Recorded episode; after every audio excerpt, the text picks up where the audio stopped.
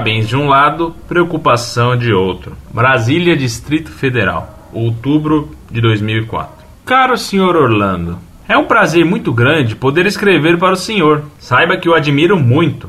O senhor, com seu jeito similar ao de nosso querido São João Batista, tem levado o Evangelho de Cristo por meio da internet. Continue com este trabalho, que a cada manhã o senhor lhe sopre fortaleza, animando-o sempre nesta batalha. Parabéns pelo seu trabalho. Todavia, permita-me tecer algumas críticas fraternais. Preocupa-me às vezes o tom de suas respostas, talvez pelo excesso de e-mails que o senhor deve receber diariamente. Parece, pela leitura das suas respostas, que às vezes lhe falta paciência, principalmente com aqueles que o criticam ou que criticam a nossa tão amada igreja.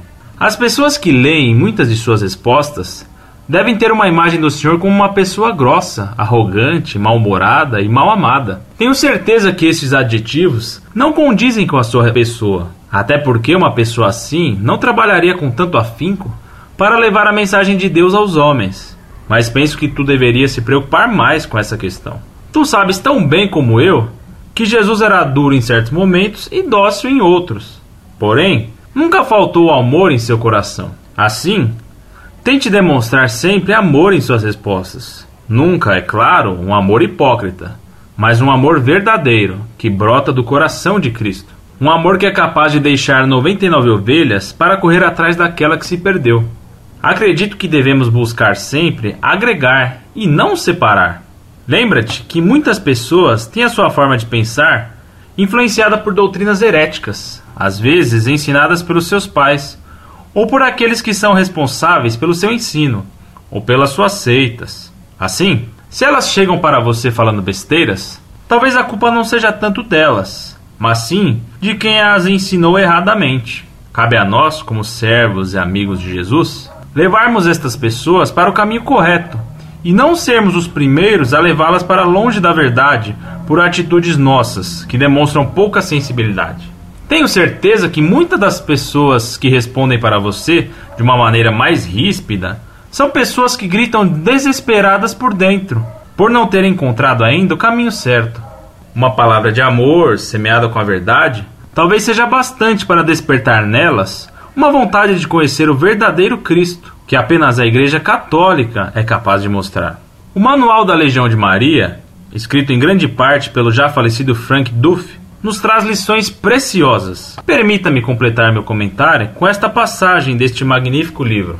Queixamo-nos com amargura da rudeza e perversidade de certos indivíduos, e não nos recordamos, oxalá nos recordássemos a tempo, de que as disposições que neles repreendemos são consequências do duro trato, embora merecido. A flor que desabrocharia o suave calor da doçura e da compreensão fecha-se completamente num ambiente frio, por outro lado, o ar de simpatia que o bom legionário irradia por toda parte, a prontidão em escutar, em compenetrar-se profundamente do caso concreto que lhe apresenta, são de uma irresistível suavidade, capaz de amolecer ainda o coração mais endurecido e desorientado, e de conseguir em cinco minutos o que lhe falharia em um ano inteiro de observações e conselhos.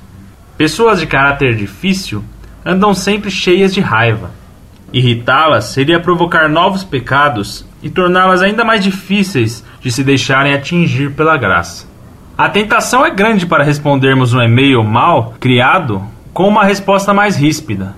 Mas será que é assim que conseguiremos conquistar esta alma para Cristo? Afinal, eles não sabem o que fazem, não é mesmo? Eu nem me apresentei direitinho no início do meu e-mail, mas permita-me dizer agora quem sou. Como já deves ter reparado, sou da Legião de Maria.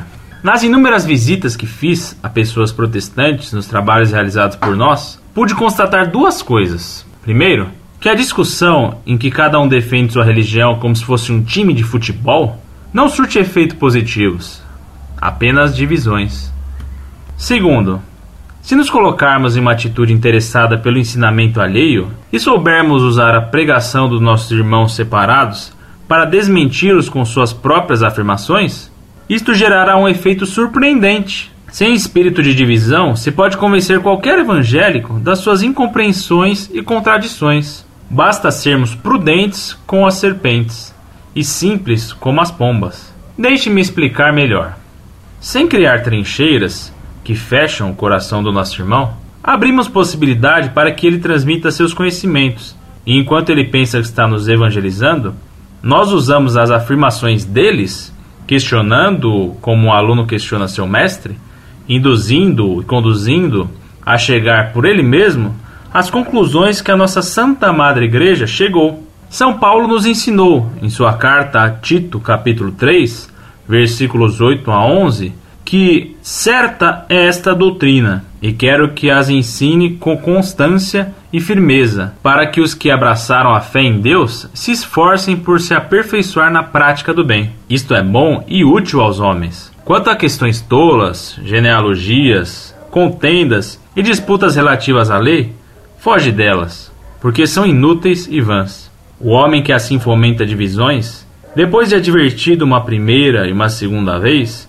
evita-o, visto que esse tal é um perverso, se condena a si próprio. Assim, querido irmão Orlando Fedele, espero de alguma forma ter chamado a sua atenção e despertado em você o interesse em se vigiar mais para evitar tais atitudes. Não sei se o senhor tem esta prática, mas seria de grande valia que antes de o senhor responder os e-mails, invocasse sempre o Espírito Santo, para que ele realmente possa dirigir o seu trabalho apostólico. Um grande abraço de paz. Espero que este e-mail seja respondido, apesar de imaginar que deve demorar um bom tempo para isto ocorrer. Tudo por Jesus, nada sem Maria.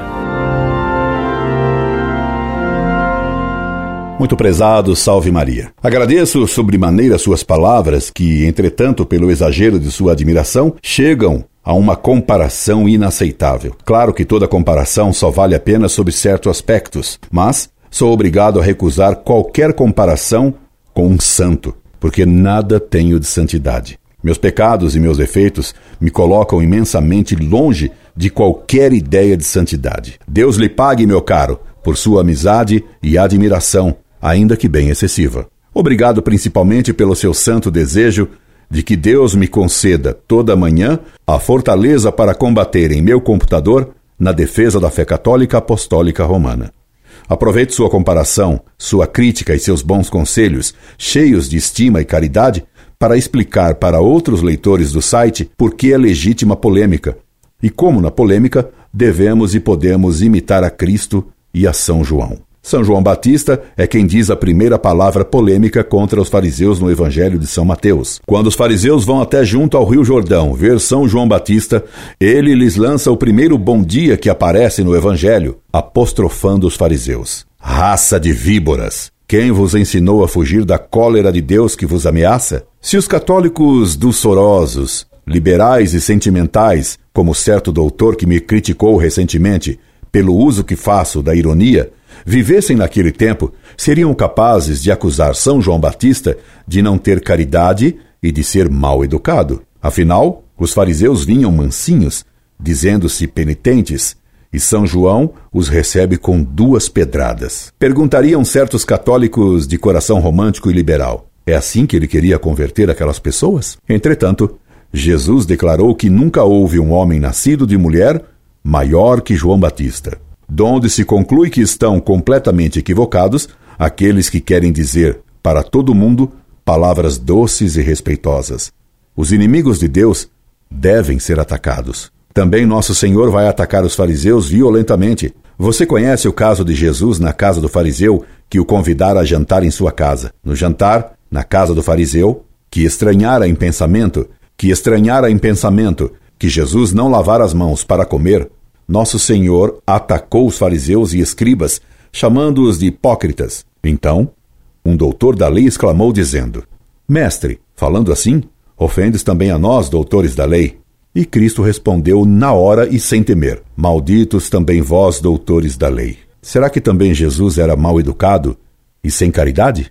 Ora, nosso Senhor quer a salvação de todos. Portanto, dizendo palavras tão duras, jamais queria a conversão dos fariseus. Portanto, está de acordo com a caridade atacar duramente os pecadores para convertê-los. Assim como um médico corta o corpo de um canceroso para curá-lo, assim também a palavra, como espada ou bisturi, corta o herege ou o pecador para convertê-lo. Você note, meu caro, que, apesar de ser tão duro nas polêmicas, quantos se convertem pelos debates do site Monfort. Ainda agora, tive que interromper várias vezes a redação desta carta para tratar de marcar um encontro com um rapaz que se converteu lendo o site Monfort. E assim é todo dia, graças a Deus.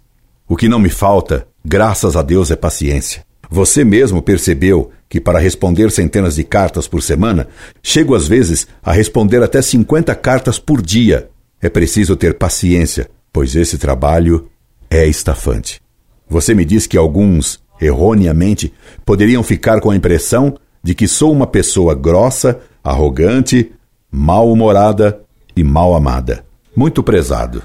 Assim como em sua carta transparece a grande estima que você nutre por mim, pode ter a certeza que é assim com muitos outros. Sempre gostei de um verso de um poeta francês que disse: Se sou amado no colégio, serei amado amanhã. E se alguma coisa consegui na vida, foi a de ser amado nos colégios onde lecionei. Sim, sempre fui muito estimado pelos alunos nos colégios, Sempre fui escolhido como paraninfo dos formandos. Tenho alunos que assistem minhas aulas há 50 anos. Eram meninos quando os conheci. Hoje têm os cabelos brancos. Ou já não têm cabelos. Sim, meu caro, sou muito amado, graças a Deus. O que não significa que não seja muito odiado, porque esta é a regra que se extrai do Evangelho. Só quem é muito odiado é muito amado. Nosso Senhor foi muito amado e também foi muito odiado. Só quem não teme ser odiado é que será muito amado. Atacando com força os erros dos maus, se prova a todos, aos bons e aos maus, que não se busca agradar, mas fazer o bem, mesmo através da correção dura. Só é doce a mão que empunha a espada e que faz o curativo. Que eu seja uma pessoa mal-humorada se opõe ao que sempre se considerou um defeito meu, o de rir demais. Rio muito, e mesmo ao responder às cartas que me atacam. Uma das coisas, uma das coisas que dá descanso no árduo trabalho de escrever tanto é divertir-me com as tolices escritas pelos inimigos de nosso Senhor, pelos inimigos de Deus. Rio-me deles e os ironizo. E uma das coisas que me dá mais bom humor e alegria na vida é refutar um sofisma herético, lutar, rir e cantar. Essas são coisas que me causam felicidade. Quanto a ter pouca educação, até posso concordar. Não sou um marquês de Versailles. Tendo sido pobre e filho de operário, não posso dizer-me pessoa fina. Mas que seja eu pessoa grossa, isso de modo algum sou, como não sou arrogante, procurando ser simples com os operários, a quem ensino, e atencioso com os pequenos, da mesma forma que sou cortante com os presunçosos, porque a misericórdia de Deus é para os que o temem, como nos ensina Nossa Senhora no Magnificat. Você me diz, Acredito que devemos buscar sempre agregar e não separar. Você me permite corrigir um tanto sua maneira de se expressar nessa frase? Claro que procuro no site Monfort converter e agregar pessoas à Igreja Católica, mas não a qualquer preço, não a preço da verdade, não cedendo na fé. Como procuro também separar quem não é católico de quem o é, porque Cristo nos disse: Não julgueis que vim trazer a paz à terra. Eu não vim trazer a paz, mas a espada porque vim separar o filho de seu pai, a filha de sua mãe e a nora de sua sogra. Sigo a recomendação feita em 1859 por São João Maria Vianney, o santo cura d'Arnes, a dois autores, Ernest Hello e Georges Seigneur, que lhe pediram conselhos sobre como fazer um jornal católico. Disse-lhe São João Maria Vianney: O princípio de uma grande obra deve ser pequeno. Não é a questão financeira que vos deve afligir. Tudo o que Deus quer se arranja, não se sabe como. Tereis o necessário auxílio, e mesmo faltando este, deveis começar. Vivemos em um mundo miserável. Deveis expor esta miséria e dizer a verdade sem acepção de pessoas. Há uma massa de mentiras e de erros que deveis dissipar sem olhar para as pessoas que os espalham. Deveis combater o erro mesmo entre católicos, pois estes têm menos direito, se posso falar de direito, do que os outros para pregar ideias errôneas. Amai os vossos adversários, rezai por eles, mas não deveis fazer-lhes cumprimentos. É tempo perdido. Não procureis agradar a todos, nem podeis a todos agradar. Procurai agradar a Deus e seus anjos e santos. Eis o vosso público. Mas vós, meus filhos, dir-me-eis que os homens não são demônios. Sem dúvida, muitos não são demônios, mas em todos que não estão unidos intimamente a Cristo, está latente alguma coisa diabólica. E contra isso, deveis levantar-vos como executores de justiça. O erro é um obstáculo para a união. Meu Deus, quão inexaurível é a verdade, quão imarcessível, quão repleta de vida. Mais uma vez, não deixeis jamais de combater o erro, e para isto gastai a maior parte de vosso tempo. Começai, pois, e perseverai. Não vos deixeis intimidar pela contradição. Contradição não vale nada. Fareis bem e muito bem. São palavras de um grande santo, dando um santo conselho. E se é verdade que alguns não sabem o que fazem, outros sabem perfeitamente o que não devem fazer. O perdão dos que erram cabe a Deus, e devemos rezar para que Deus lhes conceda o perdão. Mas nosso dever é combater o erro. Ouvir os outros é bom, mas nos colocamos em uma atitude interessada pelo ensino alheio. Se o outro é herege, é pecado, porque não se pode mostrar interesse pela heresia, mas só ouvimos para refutá-la, nunca como ensinamento. Não se pode aceitar o ensinamento dos hereges como se fosse de mestres, porque os estaremos incitando ao orgulho. Desse modo, não concordo com sua frase quando você me escreve que, sem criar trincheiras que fecham o coração de nosso irmão, abrindo possibilidade para que ele transmita seus conhecimentos, e enquanto ele pensa que está nos evangelizando, nós usamos as afirmações deles, questionando-o, como um aluno questiona seu mestre, induzindo-o e conduzindo-o a chegar, por ele mesmo, às conclusões que a nossa Santa Madre Igreja chegou. Deve-se sempre criar trincheiras. Sim, trincheiras, fronteiras e muralhas, porque se trata de defender a fortaleza da fé. Simular que se está interessado no ensinamento dos hereges lhes dá a esperança de nos converter, e então não converteremos a eles. Duvido que fingindo consigamos conversões. Nosso Senhor agiu de modo oposto. Quando os saduceus vieram interrogá-lo e lhes perguntaram, ele lhes respondeu imediatamente: Errais nisso. Imite o método de Cristo, que jamais simulou interesses em ouvir as mentiras dos fariseus e dos saduceus, mas os desmascarou com força e francamente. Quanto ao texto de São Paulo a Tito que você cita, certa é esta doutrina, e quero que a ensineis com constância e firmeza, para que os que abraçaram a fé em Deus se esforcem por se aperfeiçoar na prática do bem. Isto é bom e útil aos homens. Quanto à questão tolas, genealogias, contendas e disputas relativas à lei, foge delas, porque são inúteis e vãs. O homem que assim fomenta divisões, depois de advertido uma primeira e uma segunda vez, evita-o, visto que esse tal é um perverso, se condena a si próprio. Esse texto vai a favor do meu método e contra o que você diz e me recomenda, pois que São Paulo diz a Tito para ensinar com firmeza e que ele fugisse de discutir com hereges sobre as genealogias ou emanações da divindade gnóstica, porque esse homem, o herege, é quem fomenta divisões. São Paulo diz então que se fuja e se evite conversar com os hereges perversos, e não aconselha procurá-los e nem, muito menos, ficar ouvindo com interesse os seus ensinamentos, ainda que para refutá-los, como você diz que faz e me aconselha a fazer. Ao ouvir uma heresia, devemos manifestar nossa condenação e desagrado até no olhar. Portanto, meu caro, mude de método, que o seu não é bom. Ele é o contrário do que manda São Paulo. É o oposto do que fez Cristo. E tanto o método de São Paulo é oposto ao seu, e ouso dizer, mais semelhante ao meu método, que você evitou criticar o que São Paulo recomendou a Tito, pouco antes, nessa mesma epístola. Portanto, Repreende-os duramente para que sejam sãos na fé. Repreende os hereges duramente. E é o que procuro fazer com os hereges em minhas polêmicas. Repreendê-los duramente e não escutar seus ensinamentos interessadamente, como você me aconselha e como você diz que faz. Você não faz o que São Paulo recomenda. Você faz o contrário. Em todo caso, você me parece ter boa intenção e vontade de fazer o bem, embora esteja bem enganado quanto ao método que emprega. De você sim, posso dizer para Deus: Perdoa, Senhor, porque ele não sabe bem o que escreve e o que aconselha. Incorde Jesus Semper, Orlando Fedeli.